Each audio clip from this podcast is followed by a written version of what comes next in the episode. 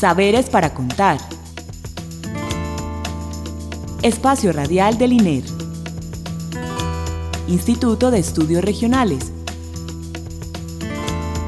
Universidad de Antioquia. Identidad, territorio, cultura, investigación, diálogo, región, expresiones. Saberes para contar.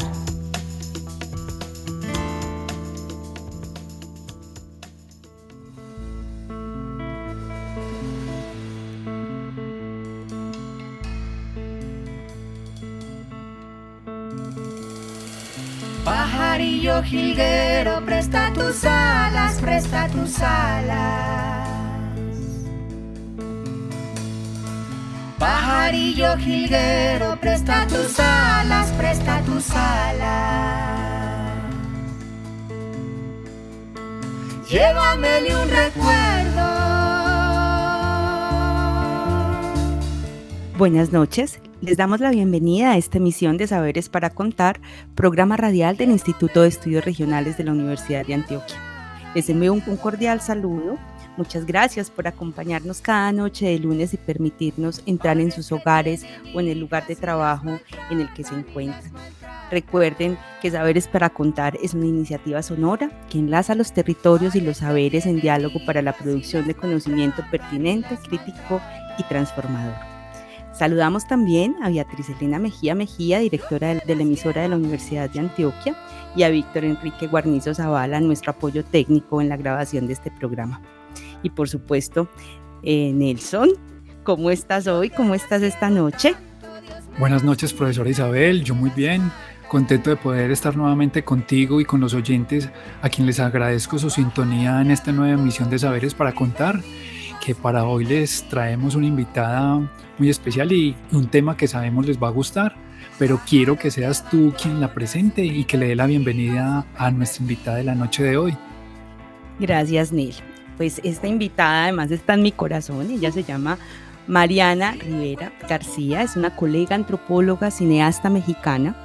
Sus áreas de trabajo entretejen la antropología visual, el cine etnográfico, es, además ha realizado varias investigaciones sobre memoria, tejido, conflictos sociales y más recientemente anda trabajando con las narrativas transmedia. Tiene además una casa maravillosa que es Urdimbiandro Audiovisual, de la que de pronto ahorita nos habla un poquito más, y actualmente es investigadora de la Dirección Tecnología y Antropología Social de Lina de México. Para mí, pues como les decía ahorita, es una gran alegría que Mariana esté hoy con nosotras aquí en Saberes para contar y que nos pueda como acercar una experiencia maravillosa que fue la exposición tras las huellas de los desaparecidos.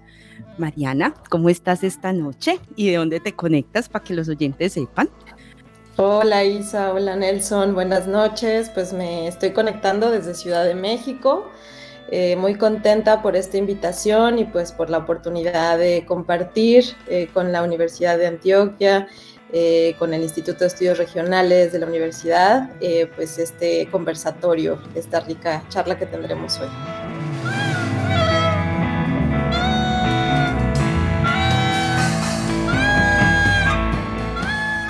Por mi parte, profesora, también muy halagado de que nos puedas acompañar esta noche y que compartas con nuestros oyentes un proyecto que evidencia las conexiones e intercambios internacionales de los que participa el INER, como es la Exposición Internacional tras las huellas de los desaparecidos, que se realizó precisamente allá en Ciudad de México entre el 10 de enero y el 5 de febrero de este año en formato presencial y virtual, y que es el resultado del trabajo colaborativo que durante más de cinco años han consolidado en una red de saberes alrededor de los haceres textiles que documentan, sostienen y reparan la vida en medio de contextos de violencia política, junto a investigadoras como Roberta Basi, curadora de la colección Conflict, textiles adjunta a la Universidad de Utrecht en Irlanda, Irlanda del Norte, y la profesora Isabel González Arango, nuestra directora del programa, que también tuvo una participación en esa exposición.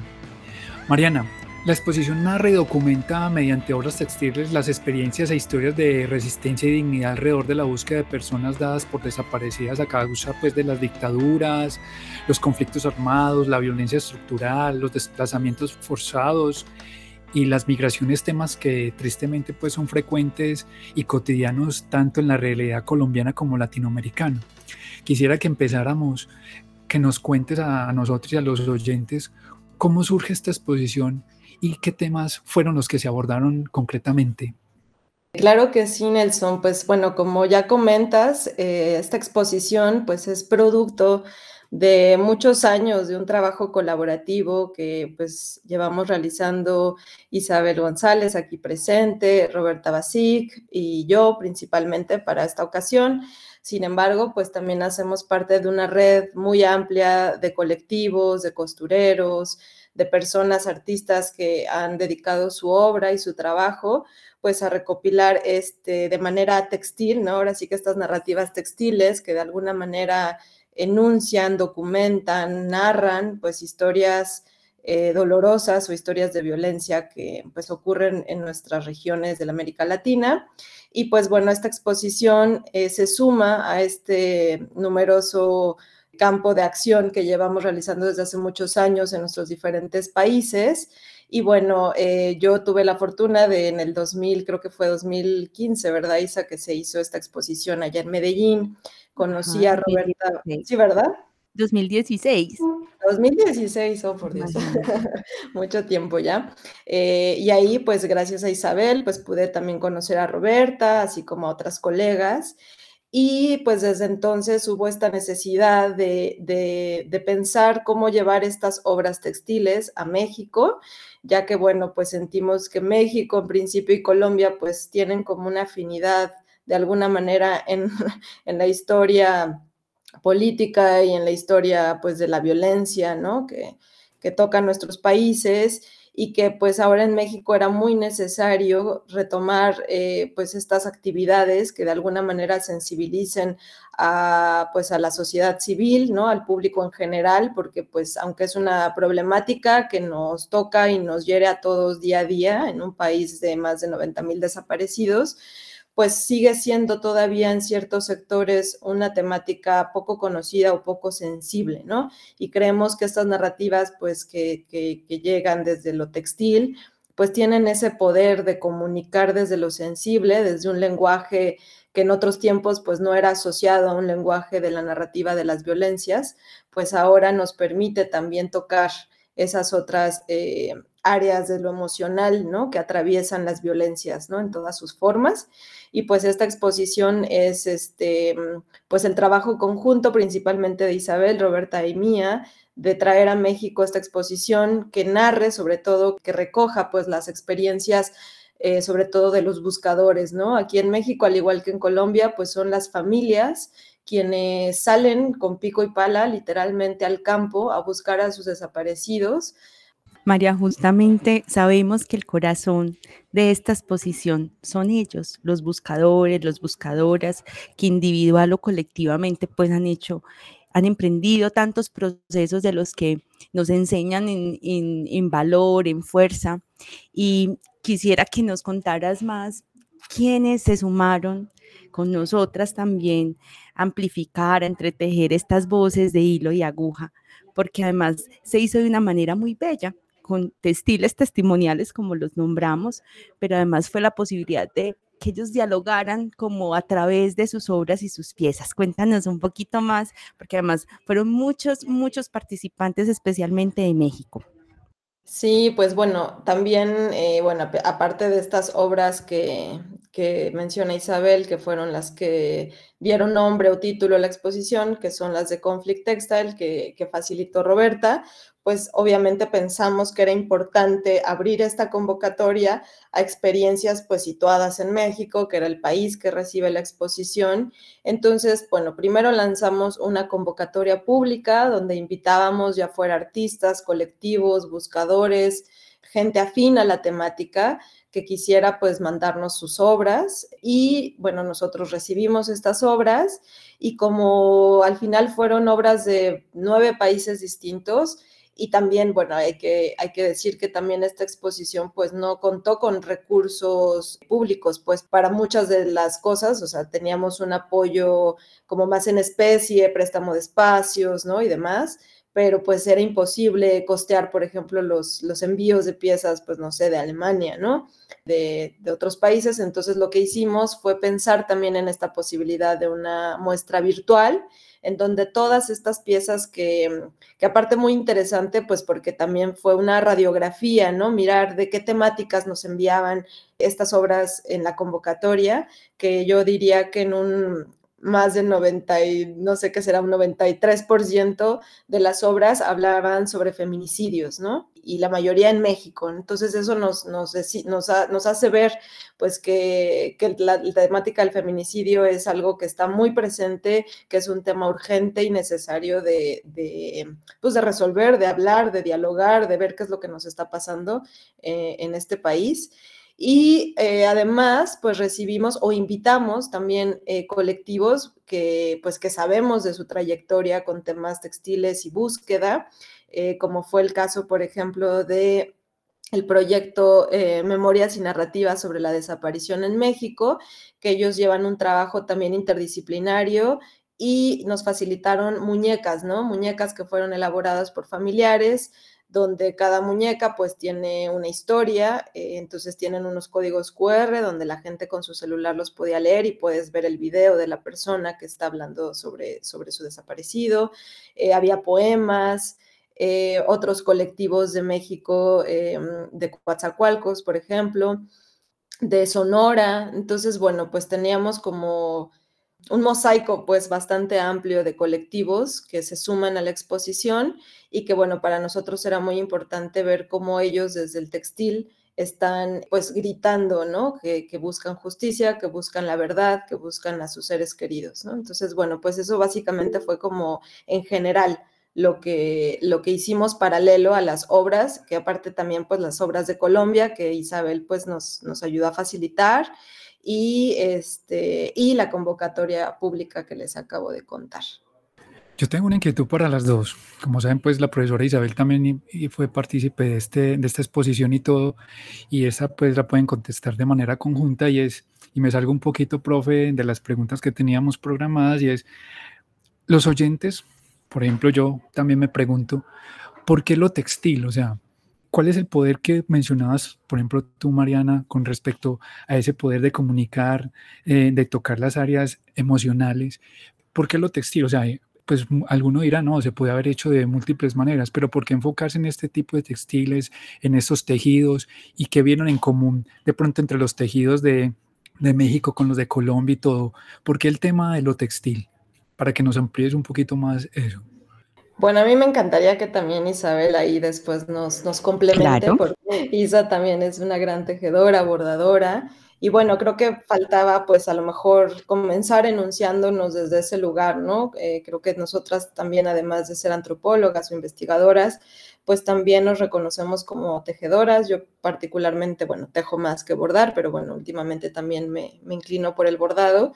Pero digamos que son ejercicios que no es que nosotros eh, o al menos de manera personal, yo haya llegado quizá a esta actividad textil por el tema, ¿no? De que a lo mejor me, me, gustaba o estaba investigando sobre tema de desaparición y violencia y a partir de eso conocí experiencias textiles y me involucré en lo textil. Para mí fue al revés, ¿no? Más bien siempre tuve una inquietud por conocer este oficio, no sé, algo me atraía, me llamaba la atención, y una amiga que también, Bianca Islas, que es una colega lingüista y que también ella ha estado acompañando eh, no solo este proceso de esta exposición, sino que con ella también he trabajado en otras exposiciones y otros temas relacionados y ella pues fue mi maestra tejedora cuando estudiábamos la licenciatura y gracias a ella pues conformamos un colectivo de, jóvenes tejedoras, en aquel entonces no teníamos idea todavía, no como que materializábamos la idea del tejido con la memoria ni con el tema de la desaparición, todo era como nada más el que hacer, el hacer, el oficio.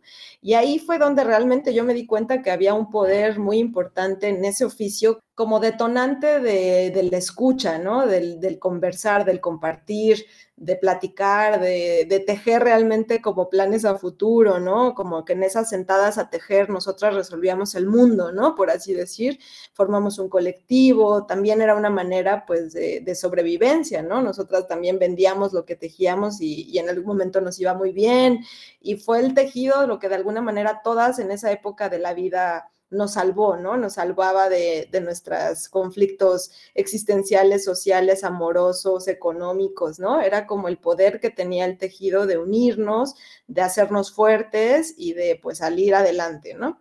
Y ya después, cuando pude conocer a Isabel, pues ahí ya fue como realmente me quedó muy claro cuál era esa intuición que yo tenía, que todavía no veía muy claro, pero cuando a través de Isabel conocí a los costureros, de tejedoras por la memoria, y vi esos tapices tan mm, bellos y maravillosos y al mismo tiempo tan trágicos y dolorosos, entendí perfectamente que, la cualidad del tejido es justamente pues el nombrar, el narrar, el contar de otra manera, que no solamente son palabras, pues algo que existe más allá de, la imagen, bueno, del pensamiento, ¿no? Que son las emociones, que es lo que nos moviliza.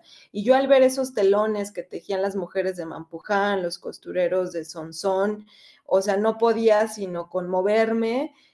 Yo complementaría algo de lo que dice Mariana y creo que porque el textil lo ponemos en el centro de esta exposición y es porque reconocer otros lenguajes posibles que están documentando la violencia de múltiples formas, sea en el marco de los conflictos armados como Colombia, otro tipo de violencias.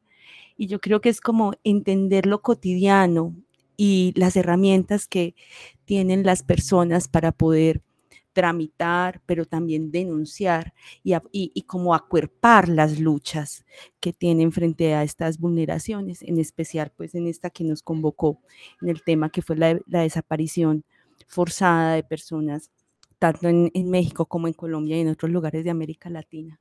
Entonces hay como una necesidad de aproximarnos a temas difíciles que son completamente dolorosas y que lo textil nos permite como darle sensibilidad, pero una sensibilidad que está hecha materialmente. Y eso es lo que pasa con los tejidos, ¿cierto? Los tejidos invitan a tocar, invitan a observar, pero también cuando tú observas estás escuchando la voz de quien lo hace. Siempre te preguntas quién lo hizo, cómo lo hizo. Y esa es la capacidad, esa potencia textil que encontramos ahí. Un lenguaje material, pero que además tiene la capacidad de nombrar más allá de lo que las palabras alcanzan a decir y que además contiene los silencios, porque estos procesos también están sobre todo llenos de silencios y de miedos que todavía a veces no se pueden silencios necesarios, pues porque a veces también la guerra o las violencias no, no son tema del pasado. Entonces creo que ahí dignificamos la labor de hacedoras, de muchos grupos de artesanías, de mujeres como nosotras que encarnamos también ese lenguaje, que es una manera de estar en el mundo y entendemos esos tiempos. Entonces, creo que también eso nos ha permitido como ampliar los modos de preguntar, de hacer de crear también otro conocimiento y darle un lugar, en nuestro caso, pues digamos hablando desde la universidad, un, lugar en la academia que es necesario reconocer que no todo es el texto escrito.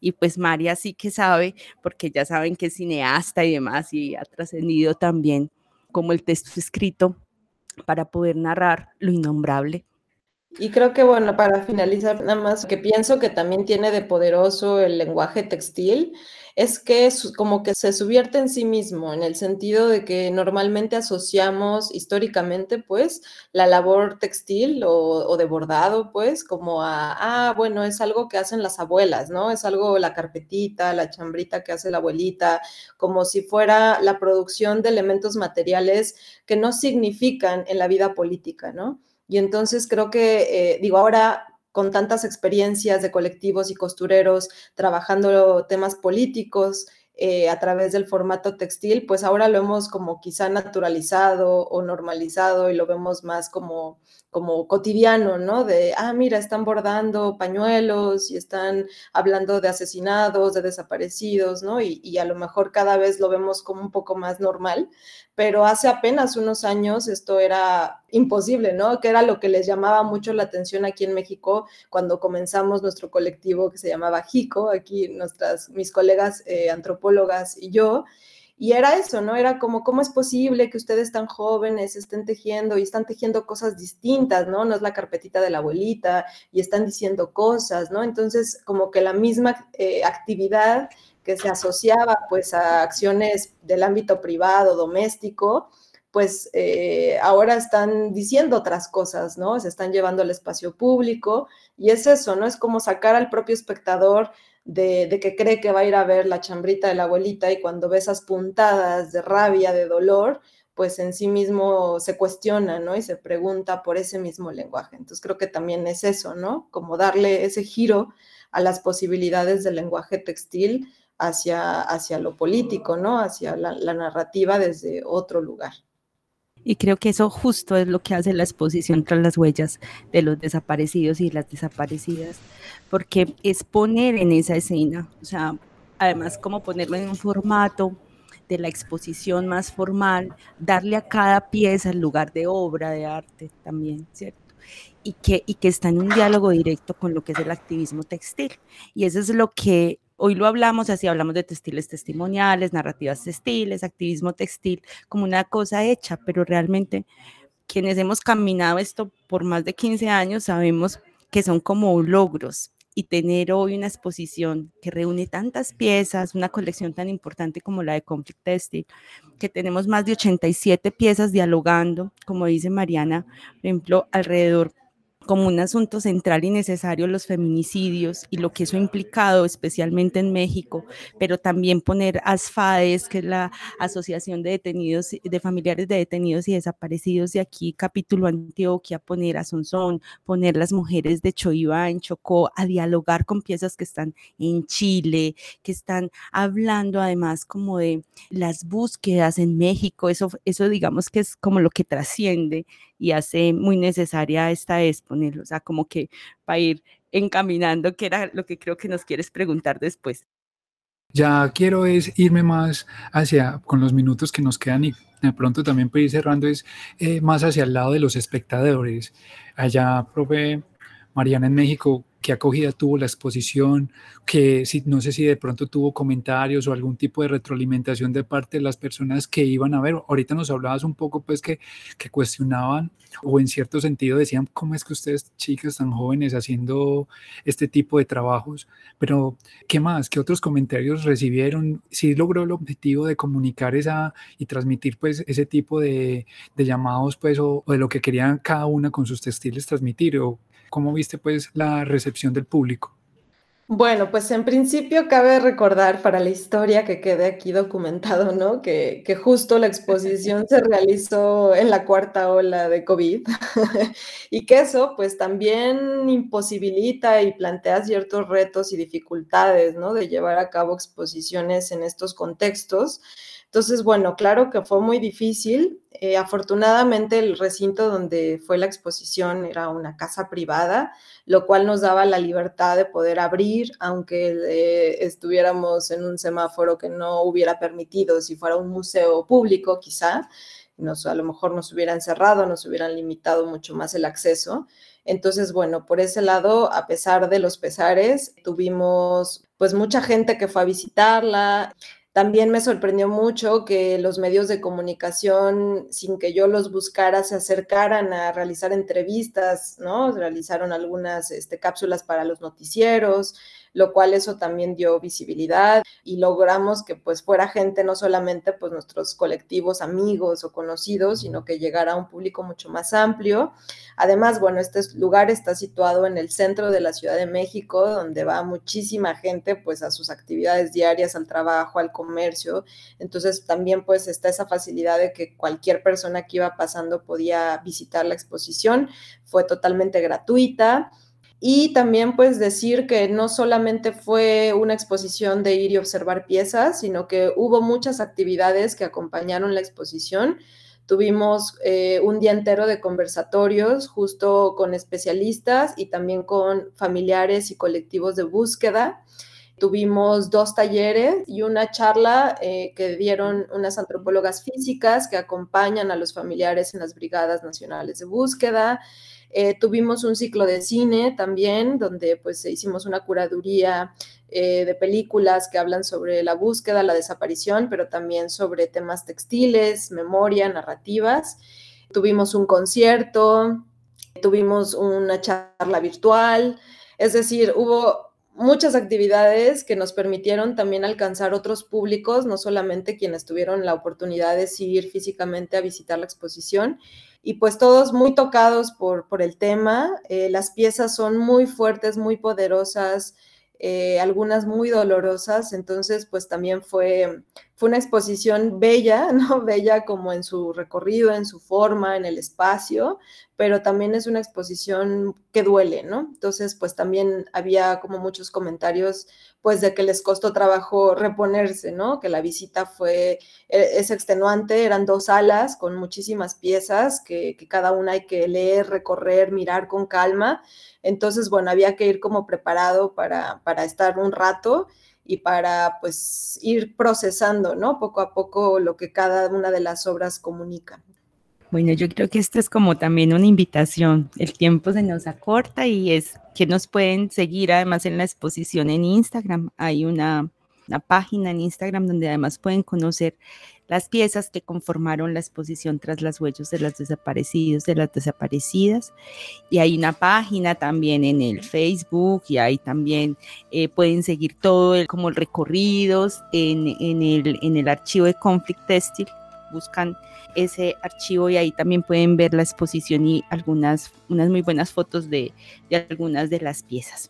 María, muchas gracias por acompañarnos la noche de hoy, y sacar un espacio para para reflexionar sobre también lo que hicimos y pues agradecer a nuestros oyentes por este tiempo, por estas conexiones que podemos hacer multisituadas, que es maravilloso, y también como por acercarnos a amplificar estas narrativas, a comunicar, a incidir también en cómo denunciar este dolor y apoyar esas luchas que además terminan involucrándonos desde muchos modos y no podemos ser indiferentes. Entonces esperamos que en otra oportunidad puedes estar aquí en el programa, que ya ahora también es tu casa.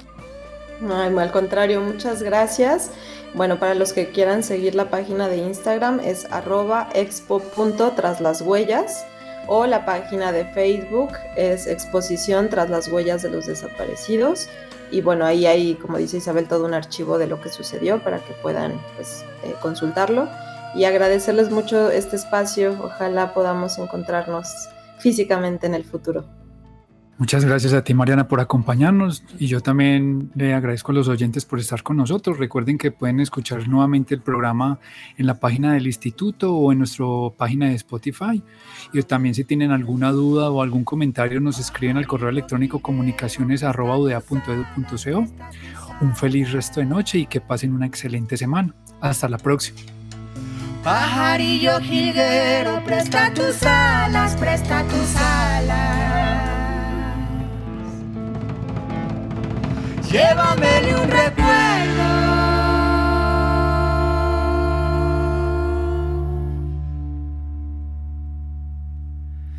Llévame un recuerdo a mi adorada y a mi adorada.